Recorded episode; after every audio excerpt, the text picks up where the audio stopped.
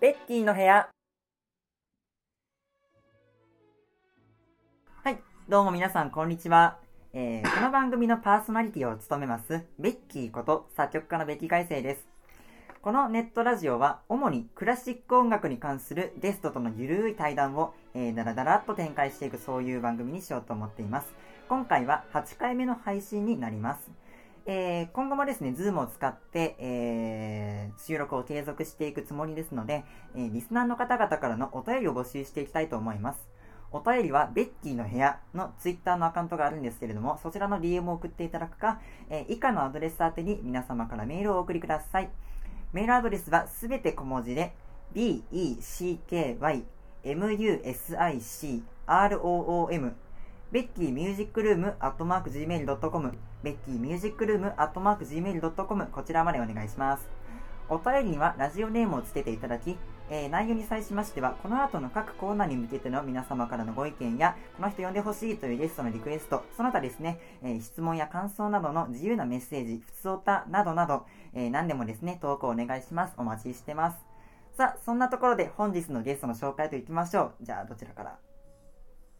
はい、じゃあ、どうぞ。えー、愛知県立芸術大学美術学部の彫刻専攻4年平石英二です。はい、お願いします。と、もう一方はこちらの方です。こうやってカットできます？途中。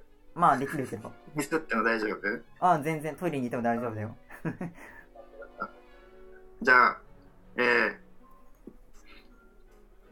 現代彫刻家として活動してます、良平です。お願いします。お願いしまお願いします。というわけでね、えー本日も音楽ではなく美術の方からゲストを呼ぶというシリーズの第2弾ということでね、えー本日は、えー、県芸の同期の彫刻の2人をね、呼んでみました。というわけで、ツイッターの掲載用にこのパソコンの画面をスクリーンショットしますので、なんかポーズを撮ってください。顔見えんやんか。顔は見せろ、顔は。カナダ君と同じやん、顔見せないの。す。顔出し NG。あ、そうなんだ。じゃあ撮りまーす。はい、チーズ。はい、OK です。はい。というわけで、えー、ここで全然関係ない話を一つするんだけれども、はいえっと、第2回に登場した、えークラリネットの野本くんが、あの、最近に、はい。肉体改革をしてて、あの、筋トレして、で食べるものも考えたりして、で、この半年間割と頑張ってて、この間、こう、上半身の写真見せてもらったんだけど、結構ムキムキになってて、あの、う。ん、胸筋もちゃんとこう出てるし、腹筋も割れてるし、すごいなんか、あ、かっこいいなって思ってて、結構こう、なんだろう、自分と似たタイプの人間だと思ってただけにこう、なんだろう、自分とは全然違う、なんか男らしい体型になってたっていうのがすごく衝撃で、うんだから、なんていうかその、男としてかっこよくあるっていうのはやっぱり努力が必要っていうか結構難しいことだと思うんだよね。それで、僕は、あの、まあ、彼女いないいない歴が年齢なんだけど、あの、もうね、かっこいいで売っていくのはちょっと諦めモードっていうか、だからどっちかっていうと、可愛いっていう方で売っちゃおうかななんていうふうに思ってるわけ。そう。それで、で、それとこれとは全然関係ないかもしんないんだけど、ちょっと今から3人で、可愛らしいはい裏声限定で3分間おしゃべりをしましょう。というわマけで、ジっすか？はい、声の準備ですか？はい、じゃあ、裏声でやっていきたいと思います。そんな感じでいきましょうか。鈴木くんもちゃんと喋ってね、これね。裏声出ない。マジ？え、なんかか倒れじゃん。なんか喋ってみてよちょっとやめてよ、そういうの。裏声出ないです。じゃあなんか頑張、って出して。地声の中でも可愛らしい声ってあるでしょ？鈴木くん可愛いってよくみんなに言われてるよ。で無茶ぶり来ることあるんで。予習しとけばよかった。うんちゃんとそんなのな何が起こるか分かんないんだからちゃんと昨日ちゃんと寝た？本当まあまあ、大丈夫？似てない。寝てない。から裏声出ないんだよそんなのまあ、寝れば出るってわけでもないけど。じゃ頑張り頑張ってあいい？測るわよ、3分間。よーい、スタート誰が今から3分なんですねそうだよ。ちょっと頑張りますね。はいもう始まってるのかと思ってましたけど。ああ、ちょっと、そうだね。早めに押しとけばよかったのかな。あのさ、えっ、とね、はい。昨日の、昨日夕食何食べた？昨日の夕食は、なんか鶏肉と、うん。あと、まあなんか野菜？あの、なん、野草？みたいな。え何それ？こご、こごみとかあイタドリっていう、えあの、そう、葉っぱを炒めたやつ。ー、えー、美味しそう。と、あと、無限ピーマン。無限ピーマン？何それ？名前面ピーマンをいっ白いんだけど、ぱい炒めたやつよ。ピッパを、ペンピーマンをいっぱい食べたら無限ピーマンになるのね。そうよ。味付けは塩コショウかしら？だしよ。だし？何のだし？そう。本だし？白だし鈴木くんは何を食べたの？あ裏声だけでしょお姉にもなんだっけ 食べた何食べたの？鶏肉食べたよ鶏肉だけ食べたあの、りょうちゃんも鶏肉なのね。鶏肉とご飯食べたからもう終わり野菜は食べたの？草は食べてないのね。ミッキーは？僕？僕ミはコンビニで買ったサンドイッチ。サンドイッチ？晩ご飯コンビニのサンドイッチなの？そうなの。なんかお腹空かなくて。ああとそんなことあと、コンビニのセブンのハッシュポテトを一つ食べた。たあ美味しそうねそう。でも、ハッシュポテト一つってあるんですか？一つ買った。細かいわねあんた最後の一つしか売ってなかった。最後の一つだからもうカピカピになってカチコチだったよ。最後の一つってことは結構夜夜中に行ったのかしらねいや、そうでもないよ。夜そうでものないのねろ夕方6時ぐらい。あいい時間ね早いわね健康的でいいわ じゃあ次の話題に行くわよ。もう3分経ったんじゃないの。あと45秒よ。45秒。あと45秒。次の話題。ね。あのいいさわ、何でもおいでスーパーでついつい買っちゃうお菓子ってなんかある？お菓子か。お菓子お菓子。鈴木くん何が好き？お菓子。お菓子食べない。お菓子食べないの？嘘。この間お家に行った時おお菓子出してくれた彼女さんの趣味？そういうのはある。人おかお客さん用はある。あそうなのすごいな。お客さん用で何を一番買うの？お客さん用はクッキーチョコクッキーがチョコクッキー？受けがいいよ。チョコクッキー美味しいね。俺もよくチョコクッキー食べるよチョコクッキー美味しいよねよくお菓子食べてんじゃん。お菓子はあでもスーパーじゃないわ。あれは生協でよくグミを買ってるわ。わかる。グミ僕あ、よしよしよし。はい終わり。い終わった終わやった。地獄だ。ちょっと地獄だ。3分は長かったな。ーいやーこれからラジオするんだけどあの結構最初の方でエネルギー使っちゃった感はあるよね。あのさ あの1項目飛ばしちゃったんだけどあの普段の呼び方っていうところね。りょうちゃんはりょうちゃんでいいんだけどエイジ君僕決まってないから平石君でいうこともあるしななんて呼ばれたい？ああ、えいいよ、別に。エイジ君とかエイジ君でいいいつも、みんなでも好きに呼んでるけどエイジとかエイジ君とか。んりょうちゃんはエイジ君のこことなんて言ってんののメガネの人は平石って呼んでる。あーりょうちゃんはなんて言ってんの？平石平石おおわかった。うーん。じゃあエイジ君で下の名前で読みます。はい。うん。じゃあオープニングはこれぐらいでいいかしら？えー、長。はい。地獄のオープニング。はい、じゃあこんな感じで、えー今日もラジオやっていきたいと思います。えー長くなりそうですけど、最後までお聞きいただきたいと思います。よろしくお願いします。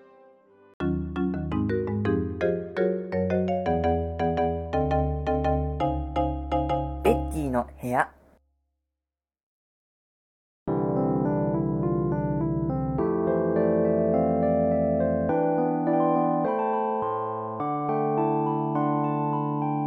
クラシック音楽いろいろ。はい。では、こちらのメインのコーナー、えークラシック音楽いろいろというふうにタイトルをつけたこちらのコーナーでは、えークラシック音楽に関する話題をですね、えー僕とゲストが、えーそれぞれ持ち寄って、えーなんとなくこう議論していきたいなというそういうコーナーです。じゃあ、一番最初、ジョーちゃんからお願いしていいですか？はいえっとなんかその J-POP とかのうん。こう歌がついてる曲と、うん。こうベッキーくんがやってるクラシックな曲の、ベッキーくんはそのクラシックの方を専門にやってるうん。と思ううんけど、その魅力の違いみたいなことが聞きたいなと思いました。そうだね。まあ一つは J-POP の場合はまあ必ずそうなんだけど歌が入ってるよね。う。うんん。だからちょっとこうクラシックとはそのなんだろう勝負してるう売るポイントが違うのかもしれないね。例えば、もう J-POP ってさ、あの、二人目が歌っちゃったらもうそれカバーになっちゃうでしょ。必ずそのあ元のアーティストのものをその音源とするっていうかさ。クラシックって楽譜をみんなで共有して別の演奏家がわーって弾くでしょ。うん。うん。そういうところでそう。だから売りの一つっていうのが J-POP の場合はそのアーティスト独自の声の持ち味っていうことになってしまうそしてうん。あの歌詞のこだわりがすごいよね J-POP の場合は。本当にこだわってみんな作ってる。それで、まあ、クラシック音楽の場合も声楽って一応あるけどどちらかというとその歌声の方かな音楽的なメロディーの方を重視するっていうかあの、声のその発声のあの仕方をこう崩しすぎないためにちょこっと歌詞を犠牲にするポイントも出てくるんだって特にドイツ語とか、うん。そういう意味では歌詞を歌詞のままとして重んじるっていうところが、まあ、J-POP のそのまあ重視する売りの違いだよね。うん。まああとはどうなのかな。厳格に楽譜に従うっていうことじゃない気がする。あの J-POP の場合は。多分ねあの元の音源とカラオケで少しはアレンジが効いてるはずだし、うん、そういう意味ではまあメロディーとそれから原曲キーが何かっていうのが分かってれば伴奏系はそんなにこう楽譜を見てこう一音ずつそうあの楽譜表にしてっていう感じでもないのかなっていう気はするねだから、うーん、お客さんに何を聞いてほしいかっていうか、その狙いっていうのが多分ね、突き詰めればどんどん違いがあらわになってくる、そういう分野だと思います。はい。あ素晴らしい。適当かコメント。なるほどね。そっか確か歌うんがないのはまあ明確だけど、そうでしょ、うん。その重点を置いてる部分が全然違ううね、ん。だから別に、クラシック音楽のその学問的なクオリティに比べて J-POP が安いっぽいとか、そんなことは全然思わない。だから、その、どこに価値を置くかっていうところが違っちゃうから違う種類の音楽が生まれてしまうんだよね多分そういうことだと思う。まあこの考え方は多分美術におけるあのーねあの専門のその絵を描くことと漫画がどう違うかっていうイラストレーターみたいな商業系のことが、なんだろうその大衆向けの方が安っぽいとかそういうことじゃなくて売ってるポイントが違うからそうなっちゃうんだよねきっと。っていうことではあると思う。うん。うん。うん。確かに りょうちゃんも今日もそのバルスの服なんだね。今日も。じゃあえっとりょうちゃんもう一個あるんだっけ？うん。あじゃあお願いします。見てもいいですか？はい。じゃあ、なんか、まとめみたいな質問だけど、はい。ベッキーにとっていい曲ってどんな曲ですか？ええなかなかなんかざあれだねざっくり聞くねあの これはあの数学でいう命題みたいなあのきっちりしたことじゃなくてあくまでもいろんな答え方がある超あのピンポイント1点にしか過ぎないんだけど、そうだね。う ん何にしようかな。とりあえず僕は作曲を学んでるから作曲上のクオリティ上の話をするんだけれどもうーんまあ一つは少ない材料で作っている曲かな。えうーん。材料っていうのは？うーん。まあ音楽って時間芸術だからなんか例えば最初に聴いたメロディーが後の方でもう一回出てくるとかね。そういうあまあある意味伏線回収的なうーんことになるのかななんかさ例えば漫才とか見てても、最初に出してきたなんか意味わからないワードをさ3分後ぐらいにあここで使ってくるみたいなのあるじゃん。はいはいはいはい、うん、そういう伏線回収っていう考え方は音楽にも適用できてそういう意味で、あまり多くのメロディーとかハーモニーを作り出さずに少ない材料を繰り返し使っていくことです同じものを使っているだけど違うものを作り出すみたいな。なんかそういうものは、まあ、作曲のクオリティを測る一つの観点としてはあるからそういうまあなんだろうな。ちょっと理系っていうかね。あの他の芸術と比べると作曲っていう分野においてはちょっとこう頭で考えて構築するっていう部分なんだと思う、うんうん。そういうのはあります、うん。なるほど。うん。なんか、俺らがやってることとは、なんか全然違ううん気がするね。なんか。美術の恐ろしい点はさ一つの作品を1秒で鑑賞できちゃうじゃん。作品の端から端までがパッと一瞬で見れちゃうじゃん、まあ彫刻の場合は立体だからそうでもないかもしれないけど。うん。音楽の場合って例えば5分の曲だったらお客さんは5分使って鑑賞してくれるんだよ。そういう意味では多くのものを見せやすいっていうのはあるかもしれないね。うん。まあ長い時間鑑賞するのがこうなんだろうせっかちな人はちょっと合わない芸術ではあるんだけどさ。うん。うん。っていうところあるね。うん。なるほどね。というところでしょうか じゃあ、ジョーちゃんはこれで終わりだったっけ？はい、ありがとうございます。じゃあ、エイジ君の方から。行くだけかい。なんか、感想とか述べんか い。素晴らしいですね。なんか、フィードバックじゃない気がするけど、まあまあまあ、いいとして。じゃあ、いいですか？僕からあ、も。どうぞどうぞ。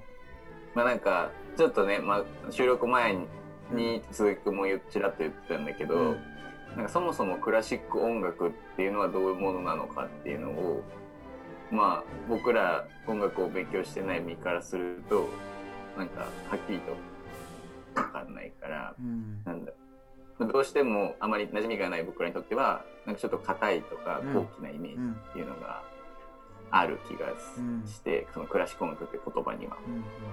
うん。なんかその、どういうものがクラシック音楽なのかなって、まあ、幅広くあると思うんですけど、うんその定義うんみたいなのを聞きたいなっていうのと、あと、吹奏楽ってあるじゃないですか。あ、はいはい。あれとクラシックってまた別物なのかなってういうのを、ーん、そうだな。うん、を聞きたいですね。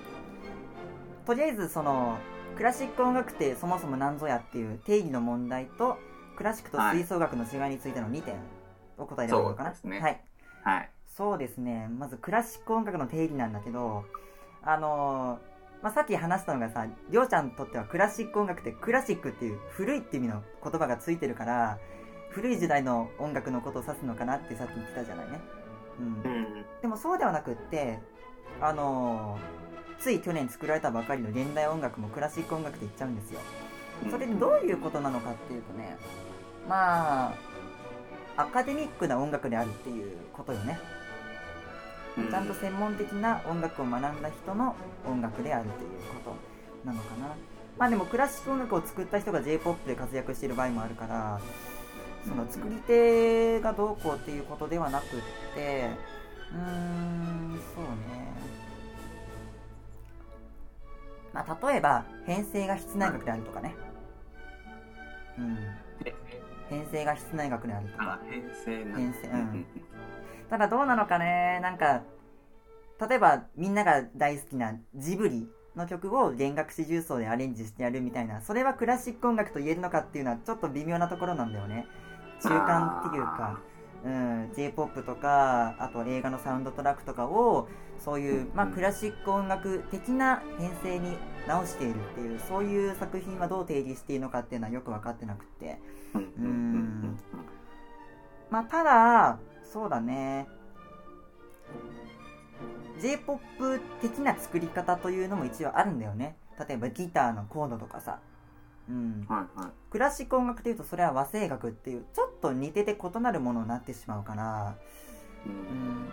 で、メロディーを思いついて、ハーモニーを思いついて、そして歌詞を割り当ててっていう、J-POP 的な作り方っていうのはなんとなくあるんだと思うね。例えば A メロ、B メロ、サビとか。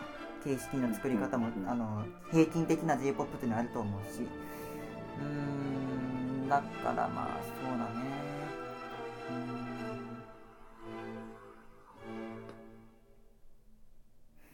まあ20世紀に入ってからクラシック音楽っていうものも非常に分岐をしてしまったんだよね。これもクラシック音楽これもクラシック音楽だしっていうふうにめちゃくちゃクラシック音楽っていう言葉の指す守備範囲がめっちゃ広くなっちゃったのよ。だから何を音楽とするかっていうのは正直ねもうよくわかんないね。極めつけはジョン・ケージっていう人が4分33秒っていう曲を書いてるのね。それどういう曲かっていうとあ知ってるもしかして。知ってる知ってる。おおすげえ。そう。ピアノの前に座って4分33秒タイマーで時間計って何も演奏しないっていう曲よね。だからそれは演奏する時のかすかな周りの雑音を音楽として受け取るっていうそういうことだったからだからそうなってくるとねクラシック音楽どころか音楽と音のぶ境目すらないわけよね。だからそういう意味では何をクラシック音楽とするかっていう定義は非常に難しいです。ちょっと質問されたんだけどちょっと答えにくいかもね。ベッキーに難しかったら俺らには難しい。本当に人によって言うことが異なっちゃう質問だと思うでもう一つ。でもなんか。あはいはい。あいやいやなんかその難しさはすごい分かった。あーはい。ともう一つクラシック音楽と吹奏楽の違いは何かっていうところよね。うんただこれもねクラシック音楽を学んだ人が吹奏楽を作ってる場合が多いと思うのね。結構難しいから作るのは。うん。クラシックあー、えー吹奏楽の編曲を主にやってる人とかもやっぱりクラシック音楽のそのオーケストラの編成のこととか知ってる人が多い気がするね。編成が大きい曲を書くっていうのはある程度技術がいることだから割と学問的な勉強した人っていうのがやっぱ優位に立つのかな。そういう意味ではね結構あのークラシック音楽寄りではあると思う。うん。あ吹奏楽が？うん。クラシック音楽っていう範囲での吹奏楽の編成を取っている曲もあるし、うん、なるほど。割とクラシック音楽に近いものではあると思うね。吹奏楽も、うんうん、僕はなんか勝てる気がしないんだけどね。全然吹奏楽聞いてこなかった人だから 中学高校で吹奏楽部の素も素の字も知らない人だから。だから うん。でもちなうん。あちあいやいい。ごめんな遮って悪いけど。いやいや僕はなんかんわわかんない ちなみに、はいはい。あの吹奏楽とそのなんだろう。今オーケストラって言葉が出たけど、はいはい。その違いとかっていうのはなんだあの楽器の編成の違いとかで名前が変わってくる。編成ですよ。ああそう吹奏楽には弦楽器がない。その違い。あなるほどなるほど、うん、うん、その違いです。あ弦楽器だけなんだ違いは。弦楽器だけだったら弦楽合奏になっちゃううん。ああいやその違いが。楽器が一緒に入ってるのがオーケストラね。うんうんうん。うんうんうん。うん理解しました、ありがとうござい。ま すただそんだけの違いよ。まあざっくり言うと楽器奏者の座る位置が違うね。管楽器からすると、へえうん。吹奏楽は吹奏楽の座り方があるから。なるほど。こんなところでよろしいでしょうか？はい。はい。じゃあもう一つ。あどうぞ。うん、えっ、と、聞きたいのが、はい。なんか、自分らは、その美術やってるけどう、ん。美術以外にもうん、例えばまあ音楽もそうだし、うん。あと漫画とか本とか、はいはい。で、なんかもっと身近っていうか、なとこで言うと、家庭環境とかにうん。も影響されて、なんか自分の今現在の制作活動があると思うけど、うん。あると思ってて、自分たちは。なんかそういうのって、なんかその、まあ、ベッキー、音楽やってるベッキーにもなんかあんのかなっていう、その音楽以外で、俺らで言うと美術以外でだけど、音楽以外でなんかその強く影響を受けたとか、なんか自分のルーツになってるものとかってあんうん。あるのかなっていう。これも本当にね人によって違うところなんだけどそのインスピレーションの源が何かっていうところでしょ？まあそうだうね。ん。そうね。僕は結構曲名から入る人一番最初にタイトルを決めちゃってそこからじゃあどういう作りにしようかとか編成はどうしようかとか曲の長さはどうしようかとかそういうのを割と決めていくんだけどうん。まずあのタイトルを決めるのが嫌な人もいるんだよね。逆に、あ、の美術でもさあのノータイトルっていう人いるでしょ。うん、それと同じなんだよね。まあ、あの音楽の場合は例えばあのピアノソナタとかさあの弦楽三重奏とかその編成の方にタイトル逃げちゃうっていう抜け道はあったりするんだけどもうん、うん。そうだね。そもそも何か視覚的文学的なことを表現するために音楽をやってるっていう目的ではない人もいるわけよ。うん。ただ自分の好きな音を集めただけとかさ。あでもどう美術でもあるんじゃない？なんか何を表現したいとかでもなくただ自分の好きな色だけをこうなんか点描するように描いてみましたみたいな人いるじゃん。うん。だからそういう意味ではこう何か具体的なあの視覚的生活的なものを表現するために音楽をやってるっていうことでもないんだよね。それが全てでもないから。うーん。なるほど。まあそういう意味ではそうね。まあ僕は結構あの視覚的っていうか、うん、タイトルから入る人だからね。うん。その、じゃあタイトルはどこから生まれるん？パッて思いついたものを書いてる。へー。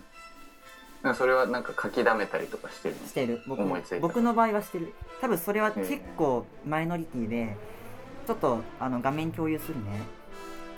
えっとね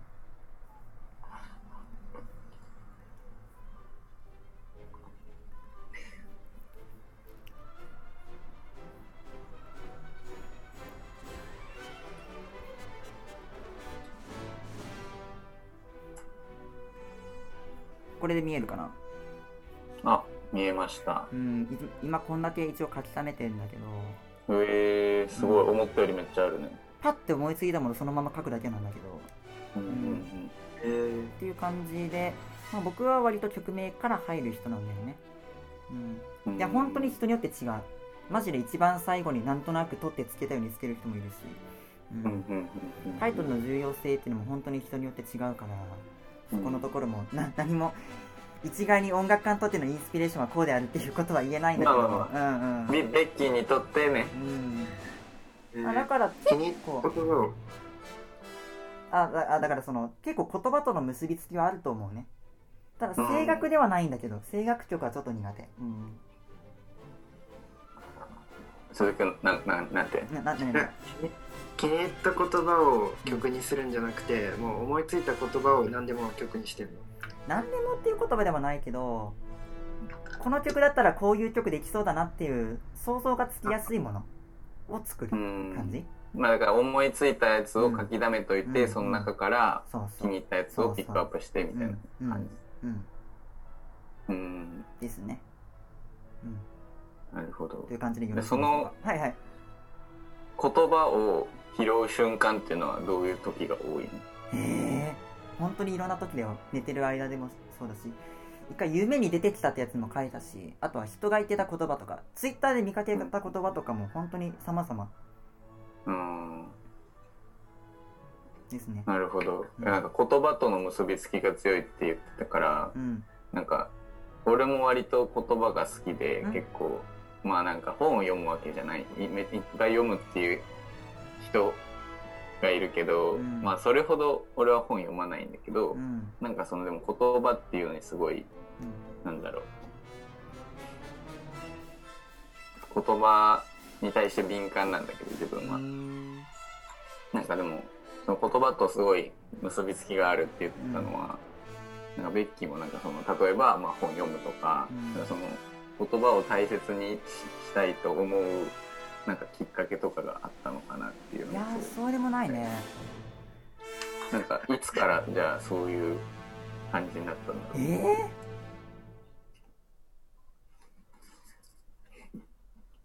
でも大学に入ってからなんだよね。そういえば自分って曲作るときにタイトル何にしようっていうのを最初に考えるなっていうのにある日気づいて、それでじゃあとことん題名のこだわりを強くしてみようかっていうことで始めた。うん。1年生の冬だったね。それをややり始めたのは。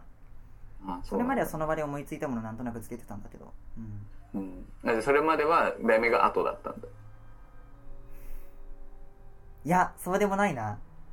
あ、本当。書き溜めたものから選ぶっていうことはしなかったけどそれでも最初に決めてた。ああ、そうなんだ。うん、うん、そうですね。うんなるほど。いや、面白い話ですね。はいありがとうございます。えっと、じゃあ、エイジ君の方の話題もこれで以上でいいですか？以上ですね。はいはい。ちょっとつなぎ直していいですか？あと2分なんで。じゃあ、これから僕の話題に行きます。えー、僕からの話題はこちら。題して、クラシックソムリエごっこソムリソエムリエこれは何かというとね、前、あの、はいりょうちゃん家に来た時に僕がやったやつなんだけど、こういう時に流したいクラシック音楽っていう、その、情緒設定のリクエストが欲しいわけ。で、僕がそれに見合った曲を、あの、紹介するから、ほほー。そう。前、ようちゃんとやったのは、えっと、朝目覚めた時になんとなく聴きたい曲っていうことで、えー僕はこの曲を紹介したんだよね。えっとね、その時はこれを流したんだ、確か。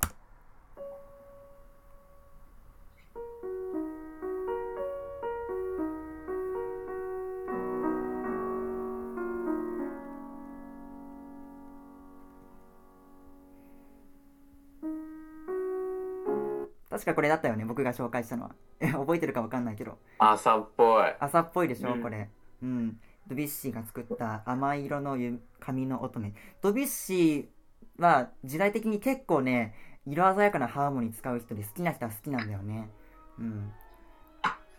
さあ、こんな感じで、どういう時に聴きたい曲とか、あとはなんか、うん、ドラマのこういうシーンで流れててほしいとか、そういう、なんか、BGM の状況設定のリクエストを、えー、1人3つ、計6曲、今日は、えーご紹介したいなと思うんですけども。さあ、どうでしょうか？なんかじゃあいいいいいよ、いいよ。はい、いいよ。すいません。本当に申し訳ないです。いえいえ、全然ちょっ。とい一応3分だけ行ってきます。今日緊張してお腹痛くなっちゃ そんな緊張しなくていいんだけど。いや、だ大丈夫、大丈夫。あ、あ、あ、無理はしない。あ、3分じゃなくてもいいから。う。ちょっと行ってきます。難しいなじゃあ先に、エイジ君の方から3曲いっちゃおうか、まとめて。なんかちょっと考え、考えさせてもらってあ、いいよ、もいいですかじっくり。状況設定ですか？うん、まあ、BGM のそう、あの、こういう時に、こういう状況の時にっていう感じかな。じゃあ、あ、ちなみに今、りょうちゃんはトイレに行きました。お腹壊したそうです。緊張のあまりお腹壊したそうです。よわかる。えー、っとね、はい。でなんか怒りがうん。すごく込み上げて、それをなんか抑えたい時。怒り抑えるんだね。まあ、そのなんなんか、ああ、じゃあそう、だね。もう、な、なんていうか、すべてを紛失してるってことじゃなくて、こう、し静かに、こう、込み上げるのをなんとかこう、沈めよう沈めようとこう、抑え、内に秘めてる感じ？そうそうそう。うわー、どうだろうな。っていう時が、じゃあまあ一つ。え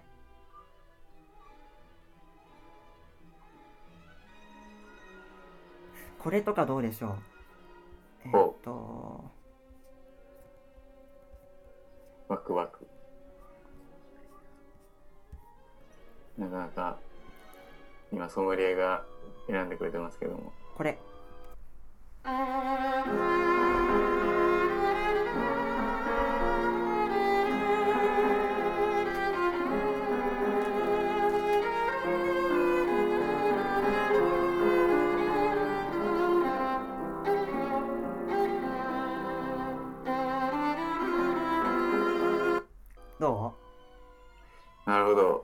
こういう感じかなって思ったんだけど、えーこの曲はですねブラームスが作曲したハンガリー舞曲第17番という曲です。なかなか悲壮感の溢れる。うん、まあ、とりあえず単調になるよね。怒りだから。うーん。単調、単調ってあのー、蝶々単調の単調ね。うんうんうんうんうんうん。っていう感じでしょうか。いやー、ソムリエですね。ソムリエ心からね。さあ、あと2曲リクエストお願いします。あと2曲か。じゃあ、うん。もうなんか、一日めっちゃ充実して、美味しいご飯も食べて、うん今日は最高だって感じの、こう、幸せな一日を終えるときにうん。聴きたい曲。うわー、なんだろうなどうでしょう？ょっと待って、考えてるからね。え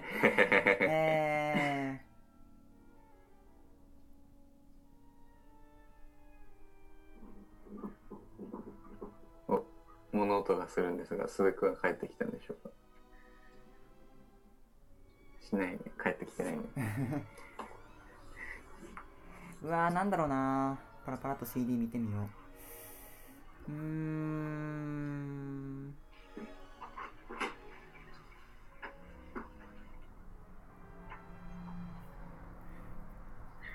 この中だとどうかな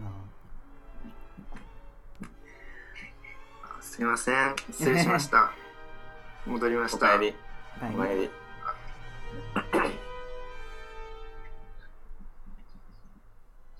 鈴くん、考えた？ルクはもうバッチリです。ほんと。今俺が2曲目選んでもらってます。これどうかな？僕結構寝ながら聞く。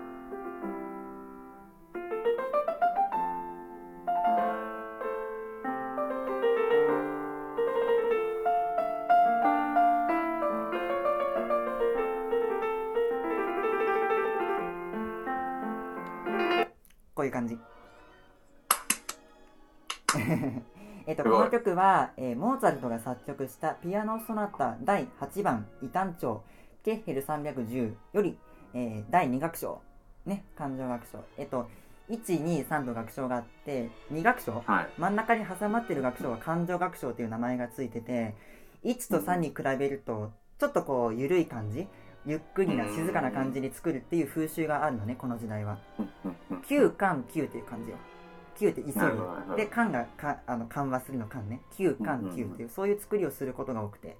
でモーツァルトのソナタもあのそれに該当して。で今のはその巻の部分ね。感情楽章の部分なんだけど、うん、この曲好きでねあの時々弾いてる今でも。これはなかなか夜に聞きたいですね。うん。うん。うん、寝る前に聞くとちょっとよく眠れそうな感じが ありますね。というわけでじゃあ最後の一曲。最後の一曲？うん。うーん。雨の日に気分を上げたくて聴く聴く曲。うわーなんだろうな。えー、雨の日？今日から3日間雨ですから、今日から、え今日から3日間雨続きらしい。え、そうなの？今日ーいやめっちゃ晴れてる明日から明日からじゃないかな。今日の5時ぐらいからって言ってた。本当？うん。ちょっと洗濯回しちゃったよ、多分。あ、もうえ？いや、ヤフーの天気予報では今日は晴れだよ。あ、そうなんだ。うん、明日の夜降るっぽいよ。鈴くん、あ天気の何で見てんの？天気予報。え、Google ホームああ、そうなんだ。見てるなんかね、ヤフーが一番当たるらしいよ。あ、そうなんだ。うん。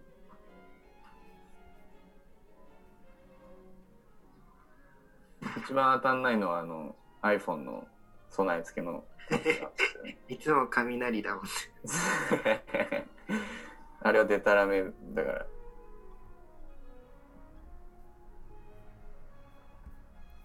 焦った洗濯回しちゃったから、うんあれ。かと思ったけど。これはどうでしょうか？おえー雨の日に、あのー気分を上げるということで。雨とは違うんだけど、海っていう曲があるんだよ。ほそれの一楽章。楽章なのかな？これ、区分けがよくわかんないんだけど。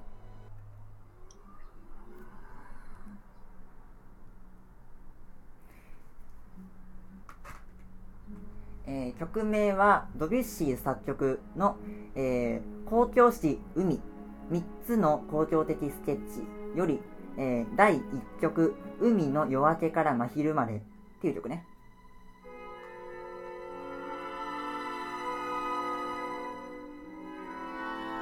最初の方はちょっと地味なんだけど、途中こんぐらいかな？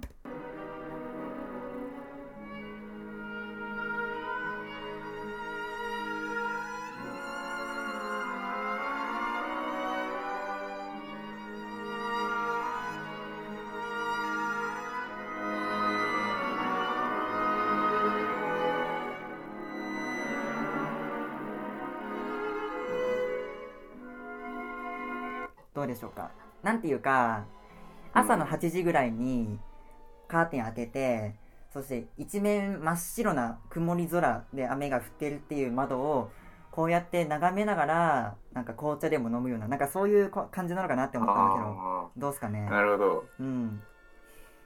面白いですね。ちょっとパソコンの充電をします。どう鈴木くん今の聞いて。はい。いや、いいですね。なんかもうちょっと気の利いたコメントししてくださいね うん、なんか、選曲がすごい大人びてて、おいいなと。え何？選曲？うん、選曲。うん雨の日に気分を上げるためにその曲を聴くんだっていう。そうだねなんかわかんない。個人的なあれだけど俺のイメージではすごいなんかあ雨雨か雨だみたいな感じになー悲しい感じ？ちょっと待って第2弾いこうか。えーとね。雨うーん。面白い。でもそれぞれあるんだよね多分きっと。聞い聞いた感じも違うだろうし想像する風景とかもね。違うだろうし。これとかどうでしょほい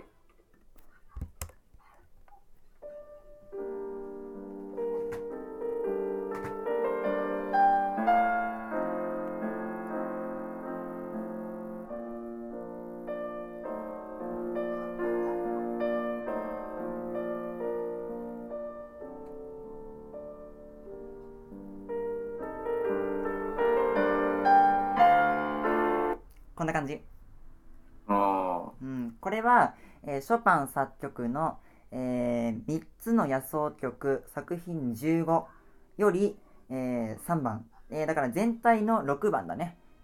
うん。じ全体で、えー言うと、ノクターン6番ということになるんだけども。えっ、と、どうかな？なんか、あー、雨なんだっていう悲しみに寄せるならこっちなのかなって思うんだけど。あああうん。なんか今のだとでもなんか雨だけどいいかってなりそうでいいね 難しいな、ちょっとお手上げ。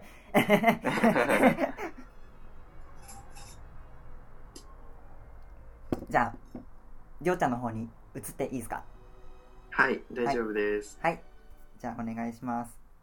えっと、今は何をやっていますか？ララジオ。今、何、何をやってましたっけ？コーヒーを飲む？え、えっと、はいはい。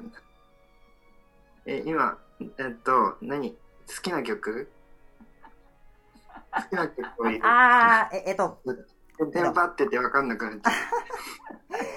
あの、4番の僕の話題をやってんの。あの、ソムリエごっこ。だから、4番。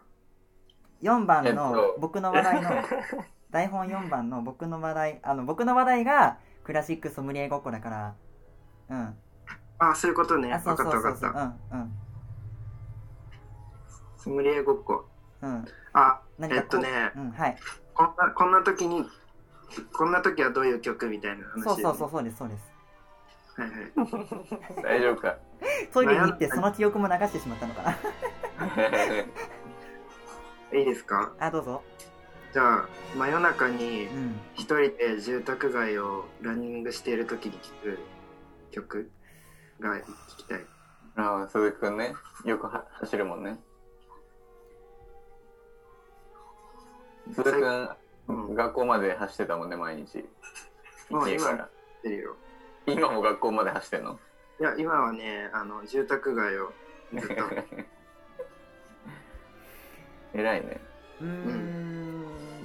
俺なんてあれだよ。あの運動不足でさちょっとスーパーに買い物行っただけでも膝ガクガクしてる。弱りすぎでしょ。いや、本当筋肉って簡単に衰えるよね。簡単に落ちる本当に運動しないと。僕も小学校の時ちょろっと骨折しただけで本当に左足あの骨折した方の足で治った後うん。片足立ちできなくてズボン履くのにめちゃくちゃ苦労した記憶がある。ああ、うん。そんなもんだよねえっとこんなのどうでしょう？真夜中感はあるかわかんないけど。お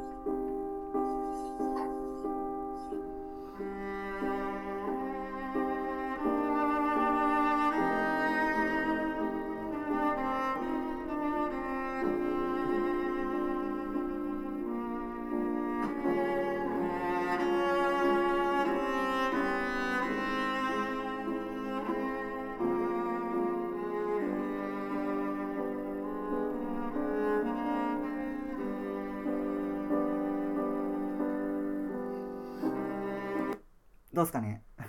まあすごい渋くてかっこいい、ね、これは、えーフォーレが作曲した「夢の後に」っていう原曲は声楽曲なんだけどそれをチェロバージョンにしてあるやつなんだけど。うん。へうんへうん。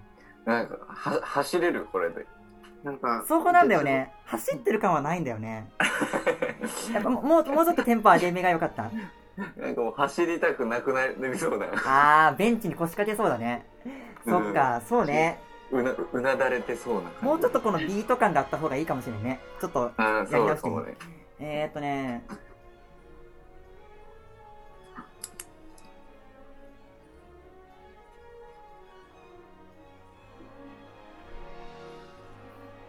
じゃあちょっと雰囲気変えて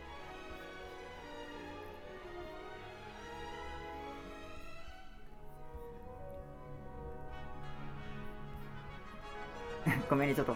iTunes じゃなくて Amazon Music の方にあるからちょっと時間が。えー、っと、これかな？それ何？真夜中に走ってんの最近。何時ぐらい？そうそう何時ぐらい？そうでも11時から3時とかの間。ああ え4時間も走ってんの？いやそれはないでしょ。うん、そう1時間ぐらいその時間帯ぐらいに大体走ってる。かえ1時間も走るの？夜ご飯食べてからってこと？らそうそう。え1時間も走り続けるの？そうそうすごい。ゆっくり。本 何何キロぐらいだいたい、大体8キロぐらい。当すごっ。うん、だいぶでもゆっくりっちゃゆっくりだね。そうそうえすごいよ。1日8キロ走るの？毎日？そうそうそう。マジ毎で日？本当に毎日？いやもう極力毎日。へえ本当か？信じてないな 本当に毎日か？言っとこうって感じじゃないの？ラジオだしとかかっこつけようとしてないしてないです。あのここんなのどうでしょう？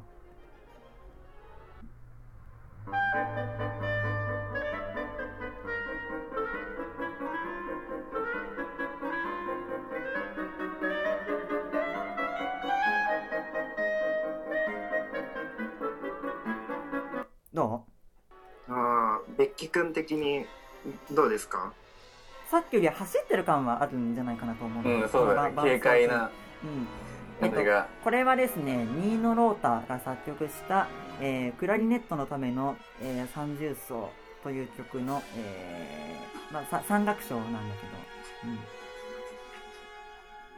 けど、ああなんかワクワクしてきて楽しい感じでいい曲だね。うん、棒読み？じゃもうちょっと感情込めて言わないと。俺オーバーって感情込めるとあの信じてもらえないから。どういうこと？自信なさすぎでしょ。はいじゃあ2曲目お願いします。はい。えーっとお昼ご飯に合う曲を。お昼ご飯に合う曲。うーん。ざっくりだな。何何食べんの？昼飯を楽しく食べれる曲がいいです。どれになるかな？サンドイッチを食べます。サンドイッチ？何時？何時？12時。12時。健康的だね。うん。いいじゃん。12時のサンドイッチかサンドイッチは手作りですか？ちなみに。手作りですね。具材は？具材はトマトが入ったトマトとレタスと卵と。てか、まあまあ、オーソドックスな感じのね。これどうでしょう？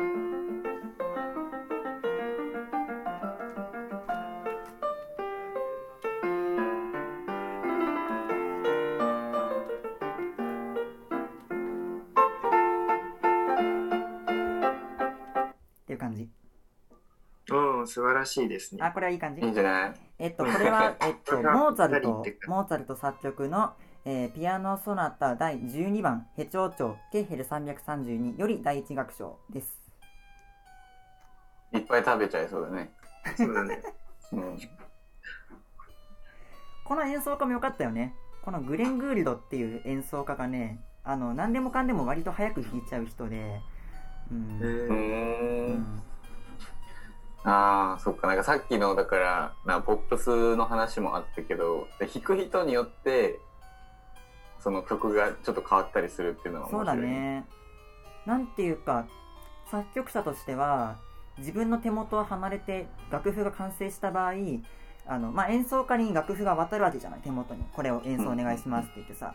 もうそうなったえー、リスナーの皆様、あのー緊急事態ということで、あのー肝心の録音機がですね、電池が切れました。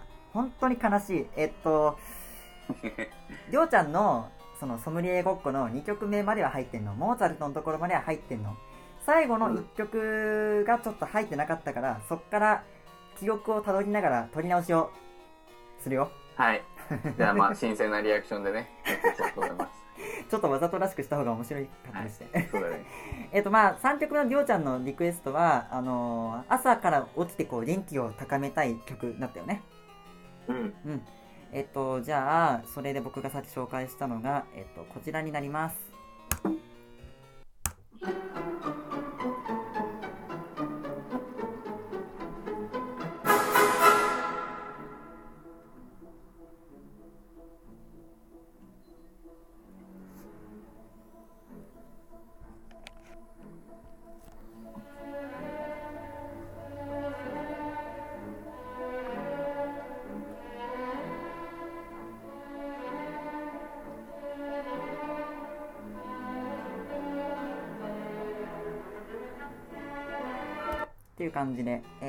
こちらはですね、はい。チャイコフスキーが作曲した、えーバレエ組曲「白鳥の湖」より「ワルツ」です、えーまだまだこれ続くんだけどねな7分ぐらいある曲なんだけど、まあ、全部聞くと長いので、うんうんうんうん。という、まあ、紹介をして終わったところなんですけど さあじゃあ、えっとえーその次にあ曲の紹介だ。えっとではい。ちゃんの方は僕が作曲した「道」っていうやつよね。えっとそうだなえーっとえっとねローマ字で改正別記して漢字で道と Google 検索すると多分出てくるかなでえっとまたちゃんとじっくり聞かせてもらおう。と、えっと、えっと、エイジ君の方は、な、なんだっけ、吹奏楽、ちょっと調べるね。吹奏楽のためのマゼランなんちゃらっていう曲でしょかなぁ、ちょっと。吹奏楽、マゼラン。これか。マゼランの未未知なる大陸への挑戦。あ、これだね。多分これですね。これですね。はいはい。作曲者は誰なのかなえっと、樽谷正徳。へえ。日本の人なんだ。うん。いや、結構吹奏楽は日本人多いよ。ああの、そうなんだ。なんていうか、ちょっと汚い言葉使っちゃうと、あの、合唱と吹奏楽は結構ね、新曲でも売れるんですよ。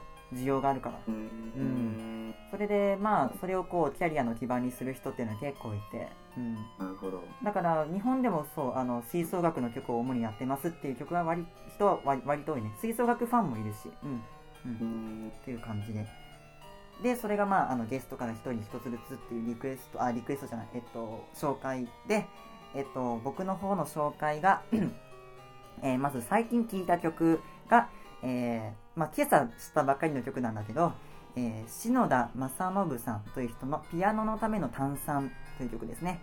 こちらなくそちもまだなくた炭素炭酸炭酸っていう曲ね。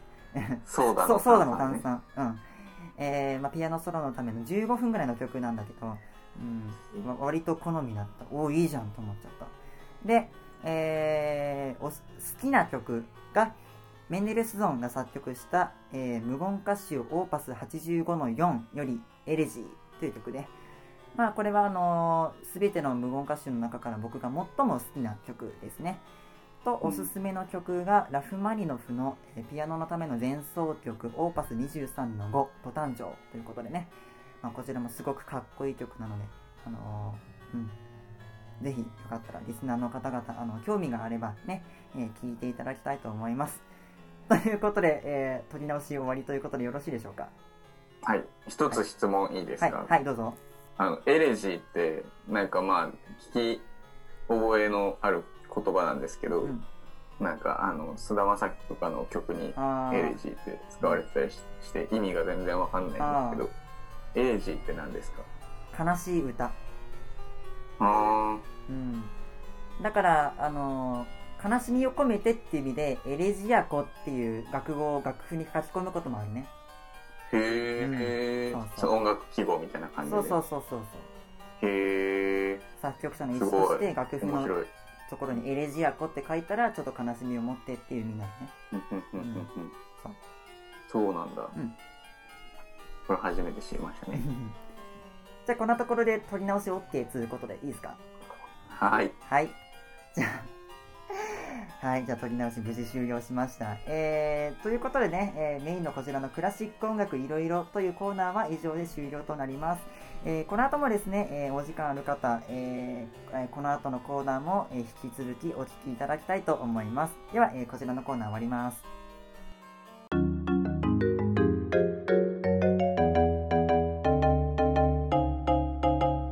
の部屋。第4回の配信より岩出康生くんからの CM です。イオンモールの長くての3階のアドレクレープラップスにあ のだいたい週23ぐらいでいるのでぜひどうぞ。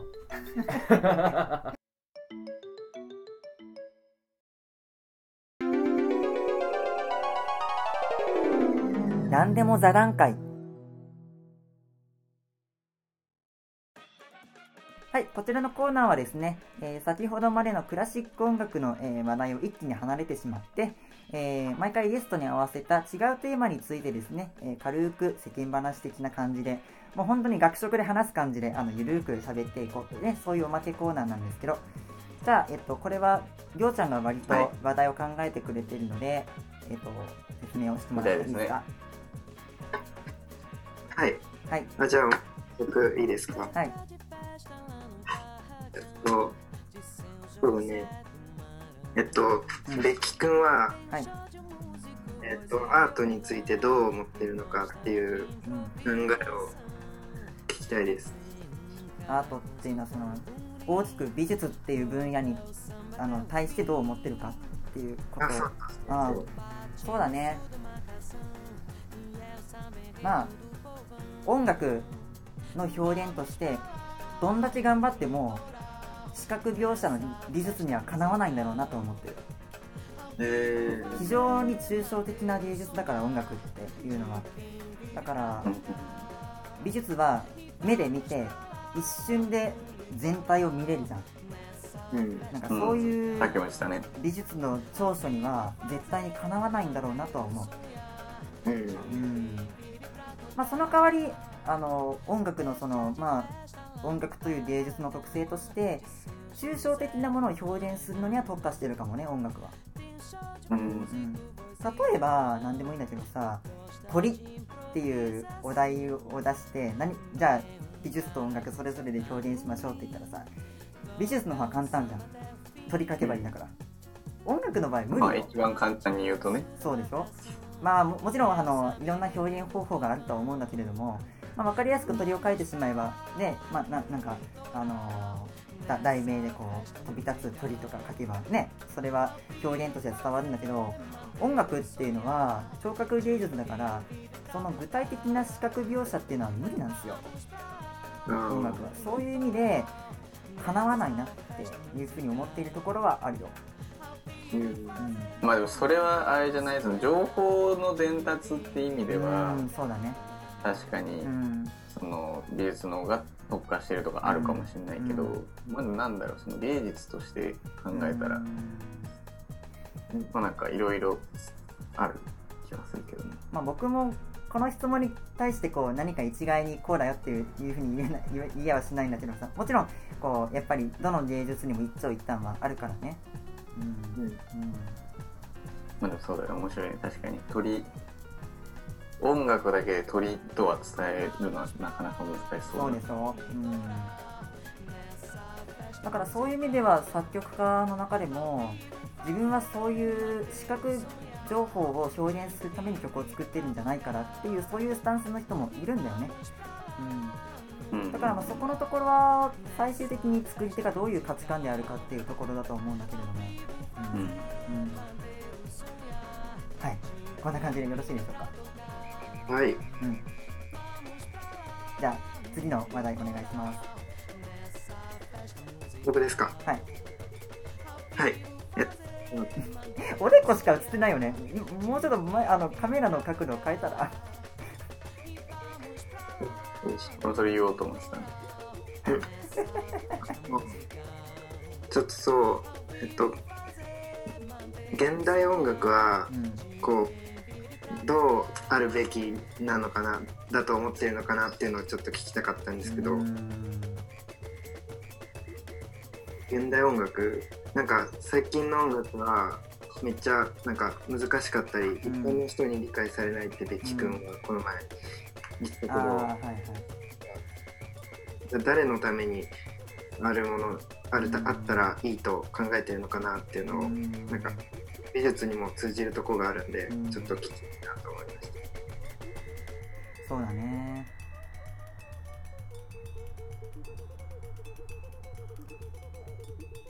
まあ一つの言い方としては音楽っていう一つの学問としての到達点に行ってしまったっていうところよね。例えばさ、小学校での算数って結構楽しくなかった？例えばさあのお金の計算みたいなやつってすごく生活にこうあの応用できるっていうか実用的な算数だったじゃんね。うん。小学校の時の算数っていうのは。家庭算も習った瞬間からもう使えるしさ。うん。そういう実用的だったのに高校の数学なんてどうよ？生活でどう使っていくっていうよりも学問としてのその知識の蓄積でしかなかったじゃんね。うんそう。だから高校の数学的なポジションなんだと思ってる現代音楽まあ一つのあの言葉での表現なんだけど。うん。うん。まあ美術の方もそうじゃない？あの知識や経験の蓄積の中で生まれてきたそのまあちょっとなんだろうな。分かりやすさを優先しなくなった表現というのがあるはずなんだよねうん。なんかそういうものじゃないかな。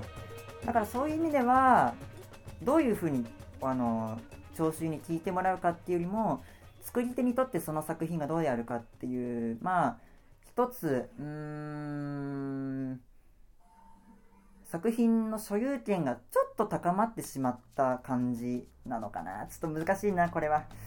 ううん。んただねまあもちろんその20世紀に入ってからクラシック音楽のあり方っていうのが非常に多岐にわたってしまったっていうところであの価値観の分裂っていうのが猛烈なんだけどあのーまあだから時代の流れとしてそういうパラダイムになってしまってるっていうところでまあ仕方のない時代ではあるとはいえうーんそうね。ただなんていうかどの時代でもそうだったと思うんだけど新しいことを斬新なことをやっていた方がちょっと注目されるんだよね。うん。なんかそういう延長に今の現代音楽のあの分かりにくさ取っかかりの悪さっていうところにまあつながってしまっているっていうまあだからある意味自然の摂理なんじゃない？こういう現代なんちゃらっていう風になっちゃうっていうその芸術のあり方としてはね。うん。それでやっぱりその商業系っていうものとのこの分かれ方っていうのもどんどん広がっていくよね。うん。まあそこはどの芸術でも仕方のないことじゃないかなとは思うんだけどねうん。なるほどうん。と思います。じゃあもうほとんど音楽表現の研究って感じでしかないみたいな。そうだね。研究っていう言葉は割とふさわしいと思う。ううんうんん。うんだ。なね。るほどね。作曲美術にも。のこと実験って言ってる人もいるし。ああなるほど。うあんあね。そうそう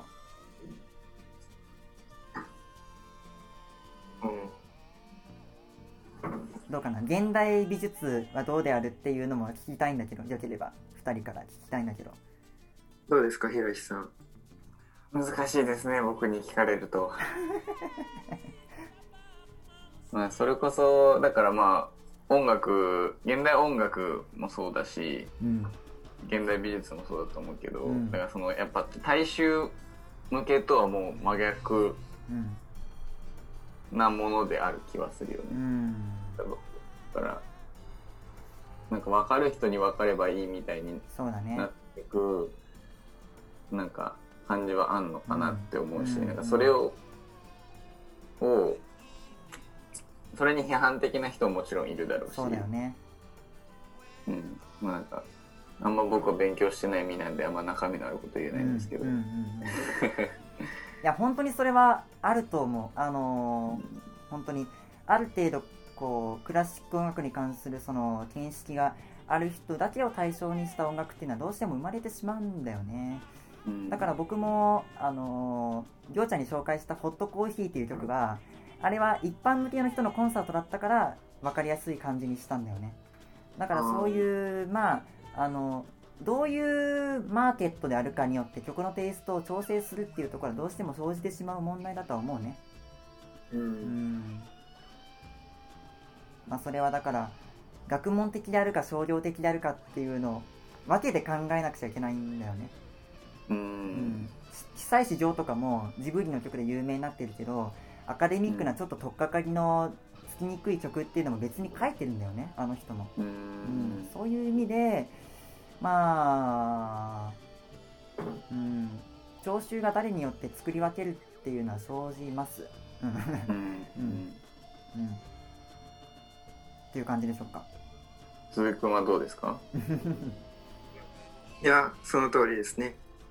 その通りけどどどこがその通り？でなんか美術にもあのそのただ研究に全振りしたうん。人たちっていうか作品がうん。あって、それはなんか美術の可能性を広げるためにうん。こうなんか企業の発展とかと同じで、うん。新しい可能性を見つけるために一定数必要なのは必要だし、うん。存在するけどうんなんかそうだね。それでもほぼ一緒だね。うん何が何とまあでも、ううんん、そうだね。新しいことをするっていうのはあのーやっぱりそれまでの慣れ親しんだ作品のあり方を離れてしまうわけだからどうしてもまあ需要も少ないしあのーうん。本当に価値を理解できる人っていうのが限られてしまうと思うんだけどでもそれやんないと芸術が進まないよね。まあそうだね。それはあるね。そこのとこ開ろでまあね鈴木君も言うけど。需要は少ないんだけど必要っていう なんかちょっとねあの逆説的なところはあれどまあそれは、うん、学問的にアカデミックにやる身としては開拓を進めていかなくちゃいけないっていうまあちょっとした使命感はあるよねきっと、うん、うん、っていうことだと思います。なんか開拓した先に何があるんだろうってうん。ちょっと思う、そうだね。開拓した見つけたもので楽しむフェーズがあんまりないような気がする、うん。うん開拓したの。にいまいち聞き取れなかった。もう一回言って。あせ開拓だけしてうんなんか本来その新しく見つけたものを楽しむためにいろいろ開発したりしてるのにうん開発するだけでその楽しむフェーズがあんなない少ないように最近感じる感じてます、うんいやでもそれは仕方ないことだと思う。それが悪いことだとは思わない。あのーだから芸術バージョンのマッドサイエンティストじゃない？僕たちは。うん。でも研究者サイエンティストならあれじゃないの？楽しまなきゃいけないんじゃないの？まあやってる本人は楽しいと思うよ。実験なわけだから。うんだからあ実験を楽しんでるって感じ。うーん。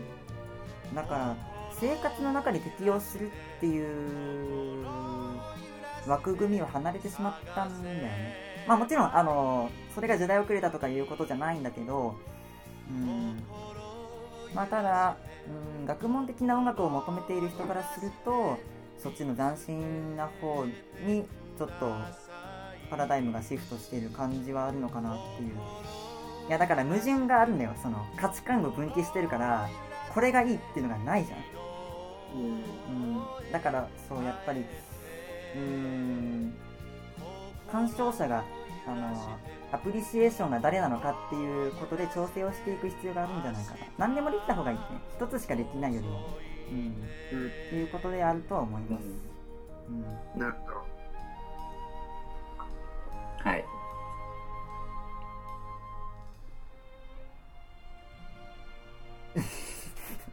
言葉で言ってください。みんな画面見えない録音してるからリスナーに分かるようにグッド。反応。グッド、グッドってこう画面越しにやられてもそうそう手誰もわかんない。手でグッドでされても。グッドじゃないんで。じゃあ 2つ目の話題はこれで終わりでいいですか？はい。はい。はいじゃあ3つ目の話題をこれもまたりょうちゃんからお願いします平石さんなんかここまででないですか？いや、いいよ、先に言ってもらって。はい。なんかベッキ君今4年生だっけ？3年生か。まあ4年生なんだけど あの卒業が1年遅れました。はい。そうなんだ。うんそうなんです。で我々も4年生でなんか進路を決める時期なんですけどそうですね。それに際してこう人生をはベッキ君はどう生きたいですかっていうのをちょっとこの気に聞いてみたい。うんそうだね。まあプロの芸術家としてやっていくっていうことはあのそれこそあのフリーランスとしてやっていく場合って収入が安定しないよね。月給っていうのが定まってないから、うん、だからもちろんそれは不安定な道ではあるんだけどでもたとえ収入が少なかったとしても楽しかったらいいと思うんだよね。うん。なんていうか収入が安定するからとかそういうことじゃなくてあの、うん。ままだ働いてないからあんまり偉そうなことは言えないんだけど結局、どの仕事にも辛いポイントはあると思うの。うん。一長一短。辛いポイント辛いことが少ないお仕事っていうのはないと思うの。やっていけばやっていくだけこういうところがこの仕事の嫌なところだっていうのも分かってくると思うだったら楽しいものを自分にとって好きなものを選ぶ必要があると思う、うん、多分これは転職する人が転職する時に思うことと同じなんじゃないかな。結局自分に合う仕事っていうのはその給料動向に関わらずあると思うの、う。うんん、ちょっとぐらい辛くっても耐えられるお仕事じゃないと続かないんだよね人間ってきっと、っていう意味では一つこの芸術において自分の専門分野っていうのが自分が一生涯にわたって続けられる可能性のあるものを僕たちはすでに見つけることができてるんだよ。それは普通の大学のあのなんていうかその自分の学部と関係ないお仕事を選ぼうとしてる人からするともしかしたら僕たちのリードしてるポイントかもしれないよね。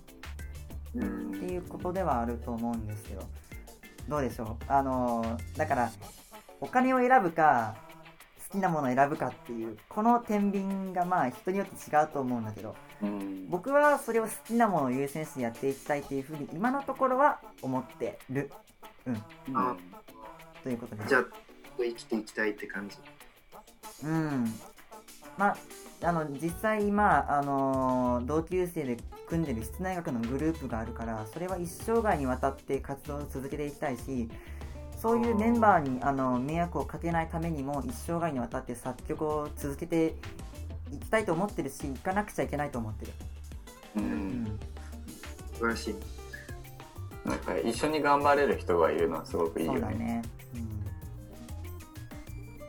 まあそれは一つ音楽の強みかもね。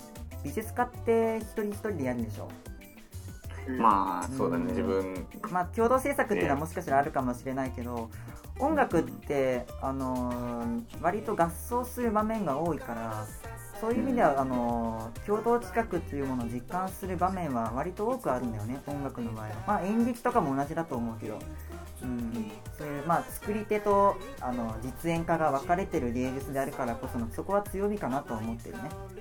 うん。うん。うん平石くんはどうするんですか？あんまり聞いたことないけど。あ何があの人生の話ですか？キャリアの話ね。耳が痛いよねこの話はね。まあ俺もそうだね。なんか結構まあベッキーと似てるかもしんないけど、うん。なんか俺もなんだろう。嫌なことを仕事にしていくらお金が良かったとしても、うん。それで、ね、しんどい思いしたくないなって思ってるたちなので、そうだよね。好きなこと続けていけたらいいなっていう感じはある。でなんかさっきも言ってたけど今あれボーンシ作ってて でまあその理由がまあ歌を歌いたいからなんだけど、歌歌うのもなんだろうまあ一つの表現ではあるじゃんか。うんうん。で作品作るのも一つの表現だと思うしうん。なんかやりたいことが今まあ一つじゃないけど、うんひなんだろうねでも総合してみると全部なんだろう何かを表現することうんをなんか自分はやりたいなと思ってて、うん。だからまあそれもなんだろうな。歌も歌いたいし作品も作りたいし。そういうなんか自分を何何かしらの方法で表現する人であり続けたいなとは思ってて。でまあそれが仕事につながればいいなとは思ってるけどうん。うん。まあなんかそこだけはブレたくないなと思ってる。へえそうなんだ。言い方を変えるとクリエイティブでありたいってこと？うーん。クリエイティブとはなんかちょっと違う。なんかをまあまあ生み出すのはまあ必然的に生み出すのかもしれないけどそのだから表現したいっていうのが先にあってう何か、ーん。でまあそのためには何かを作り出さなきゃいけないじゃん、うん。っていう順番かな俺の中では。へえ僕な、だ第2回のラジオでも言ったんだけど言葉以外の表現方法を持ってるっていうのが割と自分たちの強みかなと思うね。もう一つの言語っていうか。うん。確かに。あどどうぞりょうちゃん。いや、え、その表現したい、うん、何どこに根本があるの？その表現したいと思う。そう、気持ちの根源みたいな。エネルギー源。うーん何なんだろうね。表現したいと思う。うーん。自分のまあなんか分かりやすく彫刻で言うと、うん。彫刻ってさ何もない空間にうん。立体のものを生み出すわけじゃん。うん。でなんかそれでそのなんだろうな難しいなそうだね、難しいね。難しいな難しいこと聞くなうんまあなんかよでもなんか自分が例えばそのまあ美術の作品だったりあとは音楽だったりを聞い聞いたり見たりした時になんかこう感動するとかなんか元気づけられるとかいろいろあるあるじゃんか。うんうん。自分もまあなんか一番端的に言うと自分もそういう人でありたいというか、誰かに影響を与えれる何かを生み出したいというか。っていうのもあるし一番大きな目標としてはそうだし、もっとなんだろう、簡単なことから言うと、あの、ゼロ、何もないところに自分のものを生み出すことが今は自分の中ではまあ面白いし、うん楽しいしっていう感じかな。うんの素晴らしいね。あの芸術家をあの2種類に大別すると作り手にとっての自分のためにやってる人と鑑賞されることを前提としてやってる人っていると思うんだようん。どうかな？あのエイジ君の場合はその後者の方なのかねあの誰かに見てあの喜びを与えたいっていうのが根底にある人僕はそうなんだけどうーん、なんかどっちも同じぐらいある気がするな。あそうなんだえうーん。僕はなんか演奏される気満々で作った曲をさやっぱりこの曲演奏する機会ないですって言われたら、ええーってめちゃくちゃショック受ける人なんだけど、そうだね。うん、確かにでも作曲者と演奏者だと、その前者と後者ですごいまあまあまあまあそれはね。そうだね。だから段階の分業が行われてしまうから、うん。うん。まあ美術はそこは強みだと思うよ。あの一人で全部完結できるっていうところが強みだと思うんだけれども。まあ見る人あってのなんだけどね。うんうん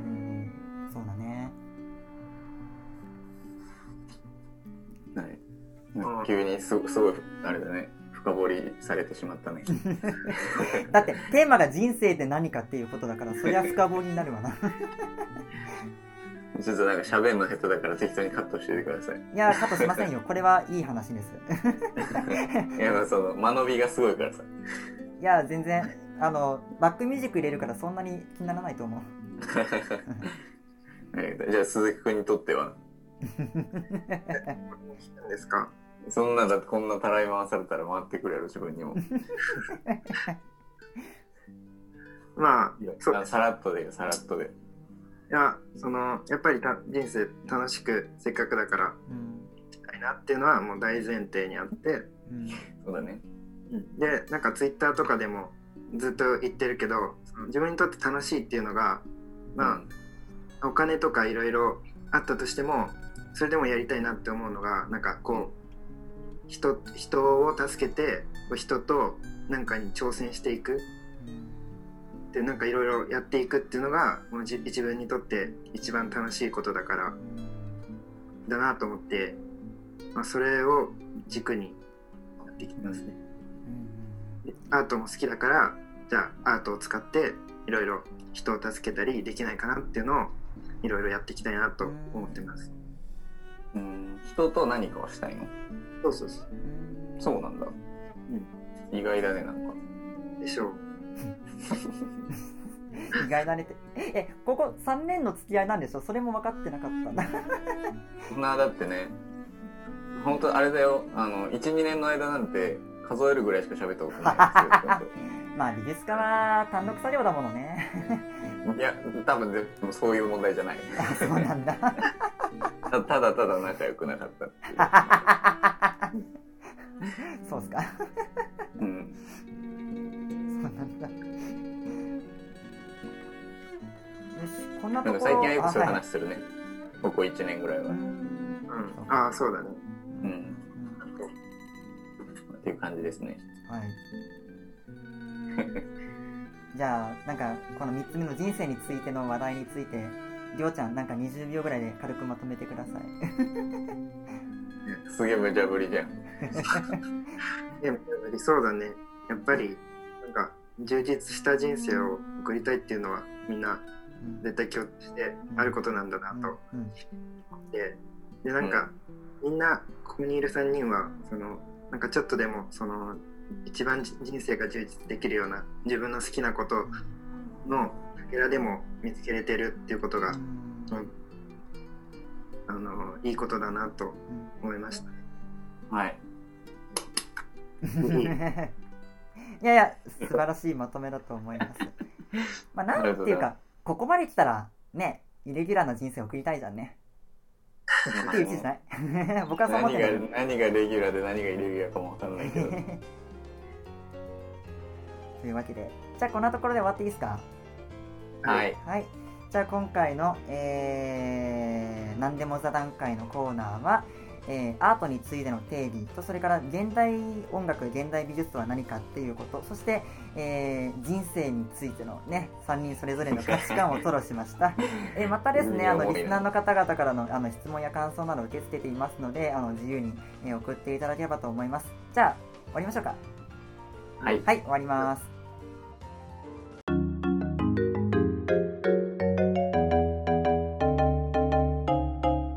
ベッキーの部屋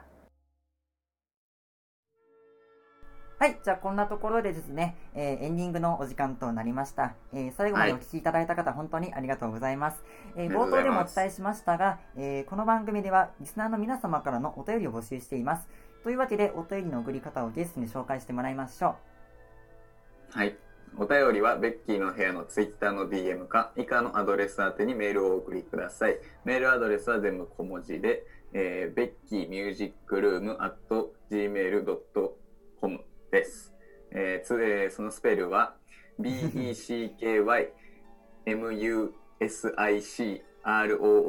at gmail.com beckymUSIC room.gmail.com までお願いします。はい。お便りにはラジオネームをつけていただき、クラシック音楽、いろいろ曲紹介、何でも座談会の各コーナーに向けてのご意見や、呼んでほしいゲストのリクエスト、その他メッセージ、過去普通歌など。何でも自由に投稿をお願いします。はい、ありがとう。じゃあなんか話し残すことはないですか？ないね。なんかもう語り尽くしちゃったね語り。尽くしたよね。人生について話したからね。はい、じゃあ終わります。えー、ベッキーの部屋第8回放送は以上となります。お相手はベッキー海星と、平石英二と、ず良平でした。バイバーイ。バイバイ。ありがとうございました。